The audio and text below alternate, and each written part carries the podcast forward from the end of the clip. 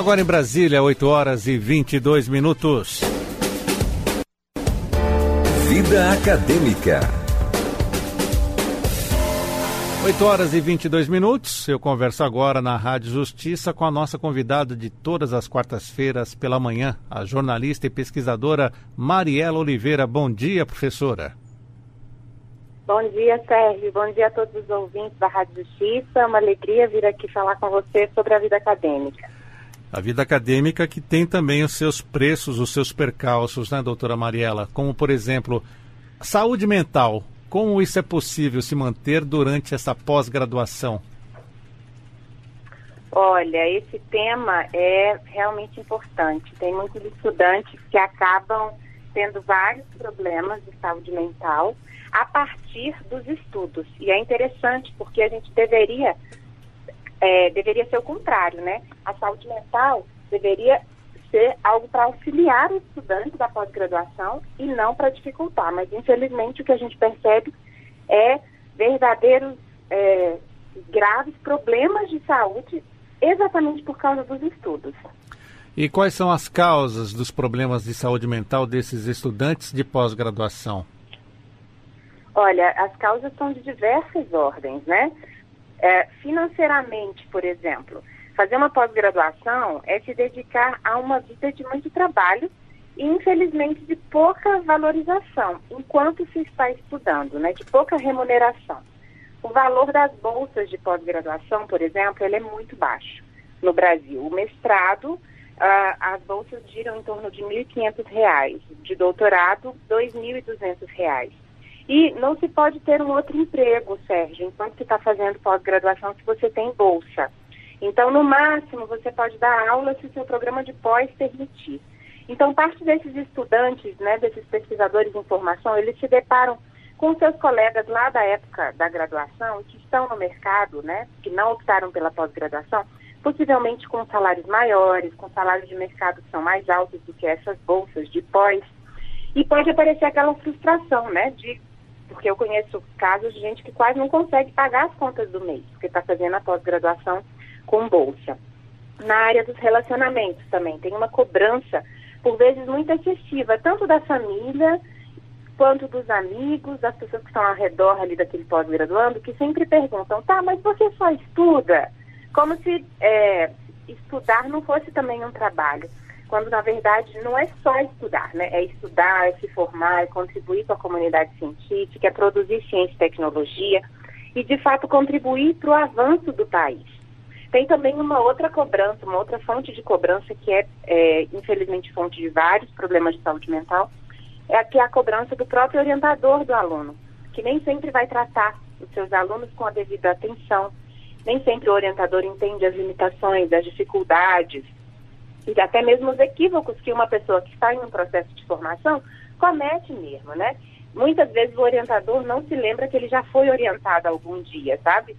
É, inclusive eu já ouvi de um professor, e até tive uma pequena discussão com ele, porque ele falou assim que eu sofri muito na minha época da minha pós-graduação, então os meus orientandos têm que sofrer também.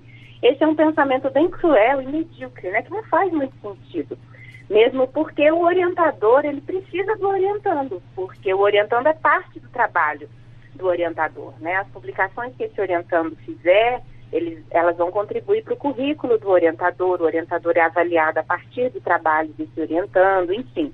Aquele pedacinho da pesquisa que é produzida pelo orientando faz parte de uma engrenagem muito maior do laboratório de pesquisa, do centro de pesquisa ao qual aquele orientador está vinculado, né? Tem também a, a questão da cobrança do próprio aluno, na medida em que estudar não é uma atividade muito simples, nem muito fácil. É, então, nem sempre o, o, aluno consegue equilibrar a necessidade de produzir conhecimento, de buscar cada um dos objetivos da pesquisa, de analisar os dados, extrair conclusões, enfim, isso leva tempo, exige dezenas de correções e é um processo por muitas vezes solitário de muita insegurança, né? Será que eu estou fazendo certo? Enfim, será que eu vou conseguir terminar a tempo? Essa cobrança também leva a uma ansiedade e a um sofrimento desse pós-graduando. Então, essa cobrança excessiva de professores, da família, de todo mundo, que conhece o pós-graduando pós pode levar uma simples perguntinha do tipo, e aí, como é que vai o seu curso? Em alguma coisa que chega a dar até palpitação e ansiedade, de tanto que desnorteia a pessoa. Essas são algumas das possíveis causas dos problemas de saúde mental dos estudantes da pós-graduação. E professora Mariela, a comunidade acadêmica, ela tem cuidado desses problemas de saúde mental? Olha, na verdade, a gente sabe que já temos algumas universidades que têm uma preocupação com isso, sabe? É, desde, seja fazendo pesquisas para diagnosticar isso ou oferecendo serviços de apoio aos estudantes de saúde mental. Eu sei que tanto a Universidade de São Paulo quanto a UNB, elas já fizeram pesquisas bem recentes. A USP fez em 2017, uh, que inclusive não foi uma pesquisa só com os estudantes da USP, foi com os estudantes do, de faculdades privadas do estado de São Paulo, e lá eles observaram que só um dos 102 estudantes pesquisados não tinha nenhum tipo de estresse que envolvesse o curso ou a universidade. Isso é, é bem preocupante, né? De 102, apenas um não manifestar isso. Na Universidade de Brasília, uma pesquisa que eu já comentei em, outros, em, outros, em outras edições aqui do quadro, é, é uma pesquisa que indicou que mais da metade dos alunos ah, da UNB tem sintomas que poderiam até levar a um suicídio. É, mas, ao mesmo tempo, a gente tem ah, iniciativas para além das pesquisas, né? Tem os centros de apoio de saúde mental para, para os estudantes em algumas universidades. Eu sei que na UNB tem, na Universidade de Campinas tem também. E é um tema que as universidades precisam sim se preocupar, porque a base da universidade é o estudante. Imagina se todo mundo ficar doente na base, o que, que vai acontecer com a universidade? Ela rui, ela não não, ela não, não, não, não faz o seu propósito, né, de oferecer e fazer ensino, pesquisa e extensão. Então, eu conheço essas iniciativas e acho que elas são importantes, sim, que oferecer um apoio psicológico para os estudantes. Uma outra possibilidade também é que as universidades criem canais de comunicação dos estudantes com a direção da universidade, né? Ouvidorias, por exemplo, para que eles possam se manifestar mesmo que anonimamente, Sérgio, porque existe também uma relação de poder ali, por exemplo, orientador e orientando, e por vezes se ele vai reclamar diretamente, ele pode sofrer uma represália, enfim. Uma outra iniciativa que é interessante é que as universidades ofereçam uh, apoio psicológico para os estudantes, que elas criem, por exemplo, ouvi, é, espaços e horários com oferta de práticas saudáveis, por exemplo, ginástica, corrida. Eu sei que na UNB, inclusive, tem uma série de, de atividades, inclusive na hora do almoço, né? De danças, de esportes, atividades até de, de meditação, que auxiliam o estudante a compreender que a pós-graduação é importante, mas ela, ela não é a vida dele completa, é só um, um pedaço daquela vida. E acho que também uma outra iniciativa importante é que as universidades flexibilizem e respeitem o ritmo de cada estudante, porque nós não somos iguais, a gente não aprende as coisas no mesmo momento, da mesma maneira, enfim. Eu acho que é, por vezes falta isso também, uma maior compreensão, tanto dos professores quanto do, do corpo acadêmico, né? Sim. De que tem estudantes que têm mais dificuldade, sim. Isso não significa afrouxar a regra, ou, ou fazer com que ah, uns passem sem aprender. Não, não é isso. Mas é que as pessoas têm ritmos de estudo e ritmos de vida bem diferentes. E professora Mariela, para finalizarmos, como as pessoas devem lidar com esses problemas de ter uma saúde mental em dia com a vida acadêmica?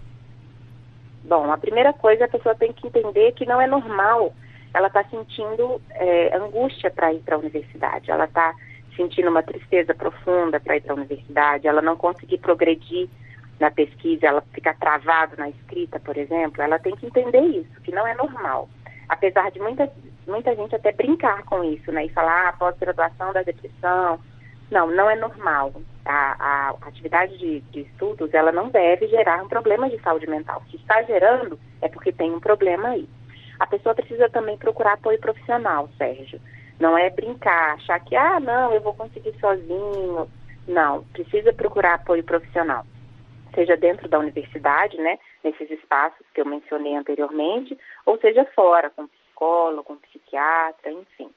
Outra coisa que é importante a pessoa saber que o estudo não é a coisa mais importante da vida dela, mesmo que todo mundo dentro da universidade diga o contrário.